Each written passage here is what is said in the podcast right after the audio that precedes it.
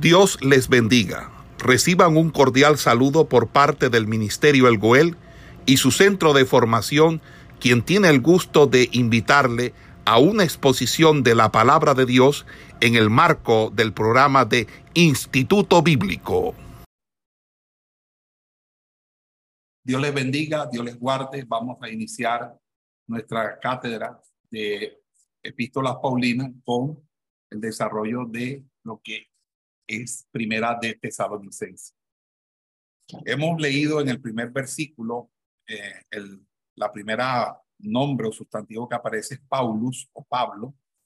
Eh, obviamente es el nombre de Saulo de Tarso, que he llamado por primera vez Pablo en el texto de Hechos capítulo 13, versículo 9.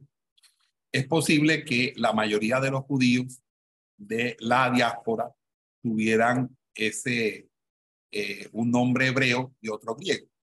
Por lo tanto, los padres de, Saulo le dieron este nombre, pero eh, en Hechos 13:9, él cambia de Saulo a Pablo, quizás porque otros empezaron a llamarle por ese nombre o él empezó a referirse a sí mismo por el título de pequeño o el menor, porque el nombre griego Paulos significa pequeño. Entonces, existen varias teorías en torno al origen de este nombre griego. La tradición del siglo II después de Cristo señala que Pablo era bajito, gordito, calvo, con los pies encorvados, con cejas peludas, y eso es por un libro no canónico llamado, encontrado en Tesalónica, llamado Pablo y Tec. Pero hay pasajes donde Pablo se denomina el más pequeño de los santos y es un, título prácticamente escogido por él mismo. En el libro de Gálatas se enfatiza, por ejemplo, su independencia, su independencia a los doce apóstoles o al grupo de doce. Eh, en ese orden de ideas, eh, en esta introducción a la iglesia de Tesalónica, no hay una defensa del apostolado de Pablo. De todas las iglesias paulinas, Tesalónica y Filipo eran las que más le apoyaban a él. Silvano, este era un, un, un nombre romano, o sea, él como Pablo eran ciudadanos romanos, como lo muestra Hechos 16. Lucas siempre le llamó Silas en el texto del libro de los Hechos, pero él fue el que en el concilio de Jerusalén, fue un miembro respetable de la iglesia, como lo fue también Bernabé, y le fue considerado como eh, este, profeta. Hay, hay, mención de él en, en el concilio de Jerusalén en Hechos capítulo 15, pero también en Primera de Pedro, capítulo 5, verso 2. Él fue el reemplazo de este como acompañante de Pablo durante la segunda y tercera jornada misionera. Es decir, eh, ya Bernabé en el segundo viaje no acompañó a Pablo, sino que Silas o Silvano era el que lo acompañaba. Otro discípulo que se destaca y era el discípulo que Pablo, eh, que Pablo se ganó en su primer viaje misionero a Lista. Su nombre era Timoteo. Timoteo llegó a ser miembro del equipo misionero de Pablo en el segundo viaje en sustitución de Juan Marco. Eh, también vamos a encontrar allí el nombre de los tesalonicenses, que describe obviamente el encuentro entre Pablo y los de ese gentilicio que están en Hechos capítulo 19, es decir, 17. En los primeros nueve versículos de Hechos 17 aparece los tesalonicenses. Lo otro es la iglesia o eclesia. Eclesia es un término que significa los llamados de fuera. Originalmente en la sociedad griega significaba la asamblea del pueblo. O sea, la traducción griega del Antiguo Testamento, eh, que es la Septuaginta, la versión de los 70, lo usa para indicar el término, eh, el término hebreo kaol. Kaol significa congregación. Entonces, la iglesia primitiva se considera a sí mismo la congregación mesiánica de Israel. También el texto dice en Dios el Padre y el Señor Jesucristo. Fíjense que Dios y Jesús están unidos en una forma sintáctica mediante una preposición que les, les identificaba a ambos. Esta fue una técnica usada por los autores neotestamentarios para afirmar teológicamente la deidad de Cristo. Otro eran los atributos y títulos en el Antiguo Testamento que era para eh, Yahvé o Jehová y que son aplicados a Jesús de Nazaret, que es el término griego curios, que, que es a su vez sinónimo del, del hebreo del hebreo Adonai. Adonai es el Señor. Eh, con respecto al tema padre y al, al término como tal, el Antiguo Testamento introduce esta metáfora íntima y familiar de Dios como Padre. Por eso es que vamos a encontrar que muchas veces o frecuentemente la nación de Israel era descrita como eh, el Hijo de Dios, ¿verdad? Eh, también es utilizado esa analogía como, digamos, entonces les decía que en el Antiguo Testamento se utiliza mucho la figura familiar de, Dios como Padre. Eh, hay textos en, la Biblia que nos habla que Dios es Padre, es Padre de los huérfanos. Era muy común que los profetas uh, hicieran la metáfora de Israel como hijo y de Dios como padre. Inclusive el mismo Jesús, uh, cuando habló arameo, Jesús hablaba arameo, entonces él utilizaba el término Abba. Abba es papito mío, o papi, o papito. Es decir, es un término bastante, por así decirlo, íntimo. Él, eh, eh, el, él utilizó muchas veces ese, ese término para hacer referencia a la relación, inclusive para cuando le dijo que había que orar o cómo debían orar Padre nuestro. Por otra parte, se le dice el Señor Jesús. Y el Señor, Dios reveló el nombre Jehová a Moisés el pacto, en eso capítulo 3, y los judíos llegaron a, a tener miedo de pronunciar ese santo nombre, para no decirlo en vano y quebrantar uno de los, así uno de los mandamientos. Por eso lo sustituían con la palabra Adonai, que significa marido, dueño, jefe, señor. Y esta es la fuente para la traducción inglesa, de la expresión Yahweh, Señor, que en la King James Version, la versión inglesa es Lord, pero con mayúscula sostenida, y para nosotros es Señor. Entonces, cuando los autores neotestamentarios llamaban a Jesús Curio, griego, estaban afirmando era que Jesús era el Señor, Dios Todopoderoso. Y esta aseveración llegó a ser la fórmula bautismal de muchas iglesias. Jesús es el Señor. La palabra Jesús, como ustedes sabrán, significa Jehová salva y es el equivalente al nombre Josué del Antiguo Testamento. Jesús es el derivado de la palabra hebrea salvación, o sea, eh, añadido al nombre del Dios del pacto. ¿Ok? Entonces, Cristo, a su vez, es la traducción para el término hebreo el ungido, Mashiach. Eh, se refiere especialmente a aquel que ha sido equipado, que ha sido empoderado para la tarea de Dios. Entonces, el término hebreo se usa para designar el especial, el prometido, el Mesías que viene. ¿Ok?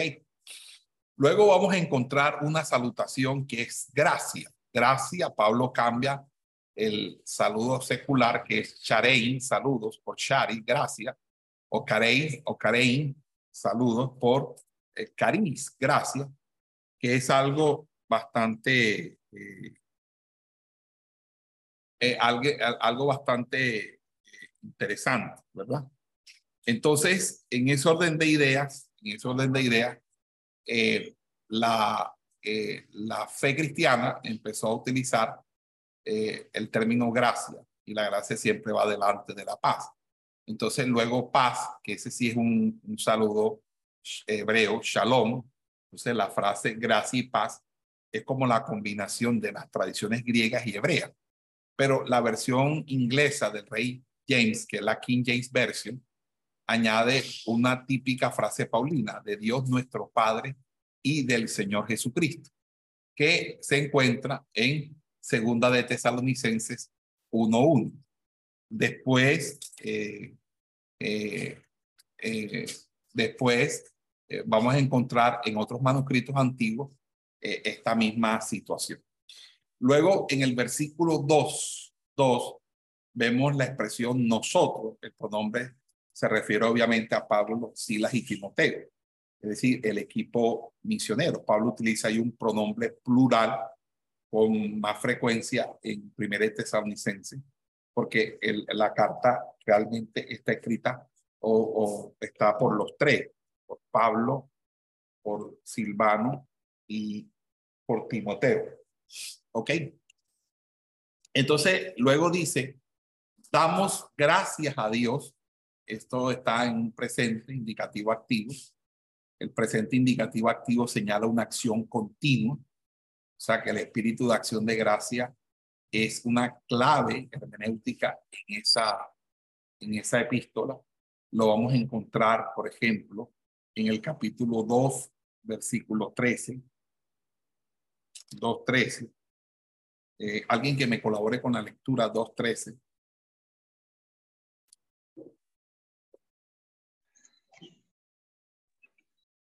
De primera de Tesalonicense, pastor.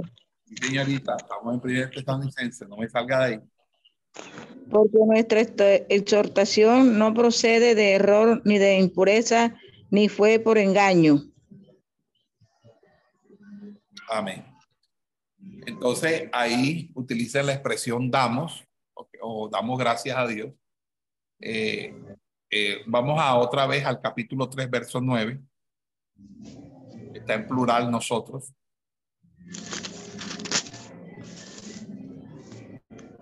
Por lo cual, ¿qué acción de gracias podremos dar a Dios por vosotros, por todo el gozo con que nos gozamos a causa de vosotros delante de nuestro Dios?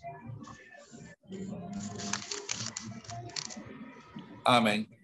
Fíjate que estaba hablando de, de varias personas, o sea, no solo. Luego dice, damos gracias a Dios, ¿verdad? Damos gracias a Dios que está en un indicativo presente, un presente indicativo activo también. Y obviamente que la acción de gracia, ustedes saben que es algo que es muy apropiada en Antiguo y Nuevo Testamento. La, eh, eh, la, eh, la acción de gracia es la actitud, por ejemplo, apropiada de los, de los creyentes hacia Dios. ¿verdad? Es cuando uno alaba a Dios por medio de Cristo. Es el motivo del ministerio, es el tema constante en el cielo, es, un tema también permanente en los creyentes. Y lo que nos dice eh, la, el Antiguo Testamento sobre la alabanza es que el Antiguo Testamento utiliza la expresión yadá y todá. Y yadá significa alabanza y toda que expresa la acción de gracia y por lo general se utiliza para los sacrificios ofrecidos. da toda, ¿verdad? da toda. Eh, vamos a, encontrar acciones de gracia a lo largo y ancho del Nuevo Testamento. Eh, la principal palabra para gracia y acción de gracia es el término eucaristeo, eucaristeo, caristo, ¿verdad? Que vamos a encontrar en textos del Nuevo Testamento. También eh, el ejemplo de Jesús. Jesús agradeció por la comida, agradeció por la oración incontestada, agradecía, siempre vivía agradeciendo. Eh, otros ejemplos de acción de gracia, pues el regalo de Dios en Cristo, la acción de gracia que debemos dar cuando vamos a comer, cuando recibimos sanidad, liberación, etcétera, etcétera. Eh, luego dice, haciendo mención de ustedes, sea, hay un participio que indica el propósito y la decisión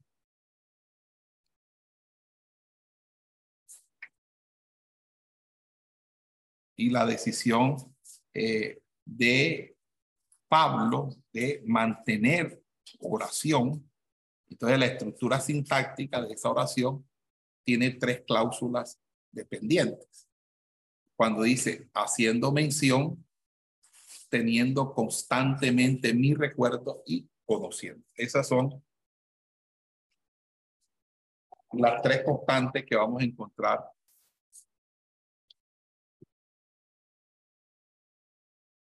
vamos a encontrar en el apóstol Pablo. Ahora bien, eh, siguiendo con el texto bíblico que estamos comentando, dice el verso 3, recordándoles constantemente, participio presente activo, demuestra la intensa y permanente preocupación de Pablo por los creyentes. Pensaba en ellos y, daba gracias por la, por, sobre todo por, por, los creyentes, por los convertidos. Entonces, cada una de, de las tres frases es una construcción gramatical que indica el trabajo ha sido, que ha sido producido por la fe. La labor es producida por el amor y la permanencia es producto de la esperanza. Entonces, fíjense que aquí vamos a ver una triada, muy importante esa triada. ¿Cuál es esa triada? La triada es precisamente fe, esperanza y amor. Son los tres términos. Fe, esperanza y amor. Eso lo vamos a ver repetidas veces. ¿Ok? Entonces, la fe es una construcción, eh, es una, eh, el trabajo ha sido producido por fe, la labor es producida por el amor y la permanencia es producto de la esperanza. Entonces, labor es una palabra muy profunda y quiere decir un cristianismo activo, no pasivo. No podemos estar quietos, sentados en la banca, necesitamos salir a conquistar los territorios que Dios nos ha entregado. Permanencia es tampoco un concepto pasivo, sino un permanente y voluntaria actividad desde las pruebas y su intención debe ser buscar una necesidad y voluntariamente ayudar eh, o a, llevar la carga todo el tiempo que sea necesario. Eh, luego dice esperanza en la presencia de nuestro Dios. Eh, se refiere a la parucía o la segunda venida, un tema primordial en esta carta. Eh, eh, fíjese que cada capítulo finaliza discutiendo el mismo tema. Aquí la esperanza no va a poseer la connotación de duda, quizás o pudiera ser, como comprende el inglés o en el español, sino que es la expectación de un evento con una comprensión ambigua del tiempo. Es una esperanza con una certeza, ¿ya? Una certeza. Luego dice, conociendo, es el tercer participio que se relaciona con la oración que encontramos en el versículo 2. Vuelvo a repetir, la acción implica tres cosas. Conocer, que es lo que habíamos visto, recordar, que es también lo que habíamos visto, y obviamente eh, además de, eh, eh, es haciendo mención de ustedes. Entonces, haciendo mención, teniendo constancia en mi recuerdo y conociendo. Es lo que dice el texto bíblico. ¿Ok? Bueno. Dice verso 4, amados, porque conocemos, hermanos amados de Dios, Aquí dice literalmente amados divinos. Y esta es una frase en participio pasivo perfecto que se relaciona teológicamente con la elección. Y aquí está enfatizando el estatus el, permanente de los creyentes que Dios hacía, ¿verdad? Y llegó a ser usado para aquellos que confían en Él por fe y que ahora también son amados por el Padre. Aunque no aparezca ningún verbo, porque la frase es la escogencia del Dios hacia ti, el agente de la acción, el agente de la acción eh, es, eh, eh, es Dios, que se expresa en la voz pasiva del verbo anterior y con Dios explícitamente indicado. Y esta es una, una afirmación teológica necesaria porque nos está diciendo que el amor fue primero y la escogencia divina fue primero. Y la elección de Dios es confirmada por sus acciones poderosas. ¿Ok? Ahora bien, cuando hablamos de la elección, eh, el hombre es elegido por Dios y en ese sentido, eh, Jesús es el sí de Dios a la necesidad de la humanidad caída. Pero Efesios 1.4 también ayuda a decirnos, o a aclarar, o a afirmar, que la meta de la predestinación es el cielo, ¿verdad? Eh, y entonces, la, la meta de la predestinación no es el cielo, sino la santidad, es decir, ser como Cristo. Entonces, ¿qué es lo que realmente está predestinado? Predestinado no está las personas que van a ser salvas. Predestinado está es el camino que conduce a la salvación y el fruto que lleva todo aquel que ha nacido de. ¿Ok? Por esa razón, nosotros tenemos que relacionar las doctrinas, porque las doctrinas no son simples afirmaciones sin relación con la verdad. Tenemos que mirar las doctrinas. Eh, luego dice que no vino aquí solamente de palabra, más que una idea abstracta, el Evangelio les cambió la vida. Y esto es real hoy en el día, hoy, hoy en día para la predicación del Evangelio, es decir, la santidad no solamente es una doctrina ortodoxa, es la meta, es el Evangelio. El Evangelio es una persona a quien se le da la bienvenida, una verdad que debe ser creída por esa persona y una vida que debe ser vivida por esa persona. Esos son los tres aspectos eh, cruciales del Evangelio. Una persona a quien se le da la bienvenida, una, una verdad que se eh, descubre sobre esa persona y una vida llena de, eh, una vida que debe vivir, de ser vivida emulando a, a, a esas convicciones personal, es decir, un ejemplo para todos. Luego dice en poder y en el Espíritu Santo. Ahí hay tres elementos. Dice que el Espíritu, el Evangelio vino en palabra. Estamos en el verso 4. Verso 5. No llegó a vosotros en palabra solamente, sino también en poder en el Espíritu Santo.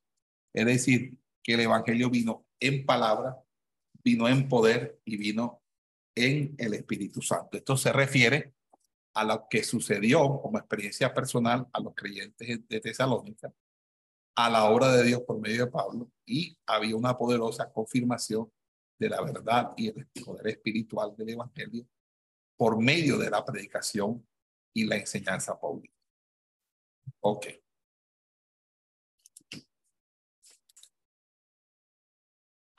Ok. Entonces, en poder y en el Espíritu Santo. Hay tres elementos, que el Evangelio vino en palabra, el Evangelio vino en poder y el Evangelio vino en el Espíritu Santo. Es importante, hermano, que la palabra Dios se la confirma a uno a través del poder del Espíritu Santo. Con total convicción, esto significa que Pablo predicó teniendo plena certidumbre de verdad en lo que decía como tú sabes qué clase de hombre probamos ser entre, entre ustedes por la causa. Entonces, fíjense que Pablo va a hacer un contraste. Vamos a leer, alguien que me lea el capítulo 2 del verso 3 al 6.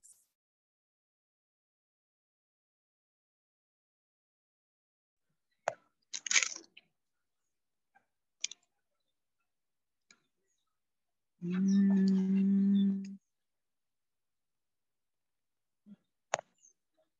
Porque nuestra exhortación no procedió de error ni de impureza, ni fue por engaño, sino que según fuimos aprobados por Dios para que se nos confiase el Evangelio, así hablamos, no como para agradar a los hombres, sino a Dios que prueba nuestros corazones.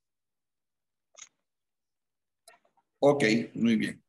Entonces, eh, vamos, vamos a mirar un, un paralelo que hace Pablo con nosotros. Pablo dice que su predicación fue en medio de mucha oposición, cosa que no sucedió con nosotros. Pablo dice que fue sin error, es decir, que los otros tuvo que hacer con error. Sin impureza, los otros con impureza. Pablo no mediante el engaño, los otros con engaños. Pablo no para agradar a los hombres, agradando a los hombres. Pablo sin frases halagüeñas, eh, otros con palabras halagüeñas. Pablo sin buscar la gloria, otros buscando la gloria. Otros eh, sin eh, avaricia, dice otros con avaricia. Entonces, amable como una madre que amamanta, dice Pablo, teniendo un afecto cariñoso, impartiendo el evangelio y dándose ellos mismos. Entonces, eh, podemos encontrar aquí que Pablo está descubriendo entre los judíos a los falsos maestros y las personas que causaban problemas, ¿verdad? Como bien lo narra Lucas en Hechos capítulo 17. Amén. Eh, Pablo eh, utiliza también en el verso 6, tú también, que es un, un contraste eh, frente al nosotros. El, término imitadores significa en inglés mímesis, o, que significa básicamente una persona que es la imagen, es una imagen viva de esa persona. En pocas palabras, la imagen de Dios en la humanidad será restaurada. Entonces el término aquí tiene la connotación de, eh, habiendo recibido la palabra, es como un huésped que ha llegado y se le recibe con total hospitalidad. O como también recibir un mensaje. Lo, ahí también vamos a encontrar un, texto en Auristo, Auristo medio pasivo, eh, que es lo, lo que les quería explicar. Yo mejor les explico esto porque quiero hacer una, hacer una pausa aquí, la grabación. Entonces, aquí vemos en el versículo 6 eh, la expresión habiendo recibido la palabra, que es un participio eh, en tiempo auristo, eh, media, es decir, es, una, es, un, es un verbo deponente una, o un sustantivo que tiene una calidad o un aspecto de un, de un hecho en el pasado donde el sujeto, en este caso de quien se habla, que son los tesalonicenses, fueron los que recibieron el mensaje. Eh, y ellos decidieron recibir el mensaje de buena gana, de buena manera. No hicieron como otros que reciben el mensaje de mala gana o lo rechazan. Por esa razón es que, eh, vamos a decirlo de manera categórica, el resultado es que ellos lo reciben y la salvación entonces la reciben como un mensaje, como una verdad doctrinal, pero también como, como, la, como un encuentro con la persona de Cristo. Y, y va a decir que en mucha tribulación, es decir, el significado aquí literal es que estaban en apretura. El hecho de llegar a ser cristiano no es una garantía de que todo nos va a salir bien. Muchas veces a nosotros nos puede pasar muchas situaciones. Y lo que pasó en esta iglesia es que ellos recibieron la doctrina y la salvación en medio de persecuciones, persecuciones que tuvo Pablo y que tuvieron también los líderes de esa iglesia. Por eso dice que lo recibieron con, con mucha tribulación, pero con el gozo del Espíritu Santo. Y ese gozo eh, dado por el Espíritu es completo y cubre todo lo que han estado presentes y se han sostenido en medio de las persecuciones. Es un gozo que no es afectado por las circunstancias, no es una alegría, no es una emotividad, es verdaderamente un gozo, un gozo en el Señor. Entonces, llegaste a ser ejemplo para todos los creyentes. Entonces, algunos lo consideran una hipérbole, pero es literal. Él está diciendo que la actitud de, los, de los tesalonicenses en su perseverancia, en su, en su manera de ser frente a la prueba, es una fuente de inspiración para todos los creyentes. Algo sucede con el sufrimiento de Job, de los profetas, del Mesías y de los apóstoles, que afectó a los futuros creyentes. Es decir, eh, todos esos testimonios, muchas veces el testimonio más poderoso se da en los momentos de prueba, de dolor, de persecución. Y es allí donde vemos pues eh, la prueba. ¿Y dónde ocurrió la prueba? Ahí mismo dice en el versículo, no sé si ustedes están leyendo el texto, el texto está allí mismo, dice el verso 7, en Macedonia y en Acaya. Es decir, en ambas provincias romanas, Acaya está ubicada dentro de la Grecia moderna, de la Grecia actual, y Macedonia es un estado eh, políticamente independiente actualmente de Grecia y está más al norte, pero que tienen una misma cultura y están económicamente relacionados. En ese entonces ambas eran provincias romanas. Y entonces en el versículo 8 dice, literalmente han anunciado con trompeta y ahí utiliza un presente, un presente indicativo perfecto. Siempre cuando uno va a señalar un, un verbo en griego, siempre comienza señalando primero el tiempo, luego el modo, ¿verdad? Eh, y luego eh, este, le va a indicar eh, el, el, número de la persona y eso. Entonces hay un presente indicativo, ¿verdad? Entonces ahí está el presente indicativo, anunciando, sino también en todas partes, para decir que ellos han estado a pesar de estar en medio de, las pruebas, han hecho una obra evangelizadora a todo su alrededor eh, y han puesto a Cristo en lo más alto, evangelizando y siendo receptivos, un corazón receptivo. ¿Ok? ¿Por qué? Porque dice la Biblia ahí que ellos se volvieron al Dios de los ídolos o a sus ídolos, se volvieron de los ídolos a Dios, es decir, que ellos se arrepintieron de la idolatría pagana y, en ese sentido hubo un arrepentimiento genuino y, dejaron de, de servir a, a ellos. Y dice, dice, para servir, y ahí textualmente está diciendo que ellos están sirviendo a Dios como esclavos, utiliza la expresión dulos, que es esclavo, siervo, y ahí hay un infinitivo, un presente infinitivo. Porque dice que dieron las espaldas a los ídolos para servir al Dios verdadero, un Dios viviente y verdadero. O sea, eso refleja el nombre del Dios del pacto antiguo, que es el Dios eterno, el viviente, el único, que es la base de todo el monoteísmo hebreo. Dice, para esperar a su Hijo celestial, otra vez un presente infinitivo. Es decir, ellos continúan sirviendo a Dios y esperan el retorno de Cristo. Dice, a quien Él levantó de entre los muertos. Es decir, la, el, la eh, la doctrina de la resurrección, la confirmación de la doctrina de resurrección que va a ser una doctrina fundamental en toda la trazabilidad teológica de Pablo, que dice que nos rescata de la ira venidera, enfatiza así una acción continua, por eso está en un participio medio presente. ¿Por qué? Porque está hablando de una acción que hizo, que hizo Jesús pero es a nuestro favor. De la victoria es constante y Él continúa intercediendo por nosotros para rescatarnos de la ira venidera que es la tribulación. Es la tribulación. Entonces vamos a dejar hasta ahí en el día de hoy. Espero que este estudio haya sido de gran bendición para sus vidas. Dios les bendiga. Esperamos que este estudio haya sido de bendición para su vida y ministerio. A Dios sea la gloria. Este es el Ministerio El Goel, vidas transformadas para cumplir el propósito de Dios.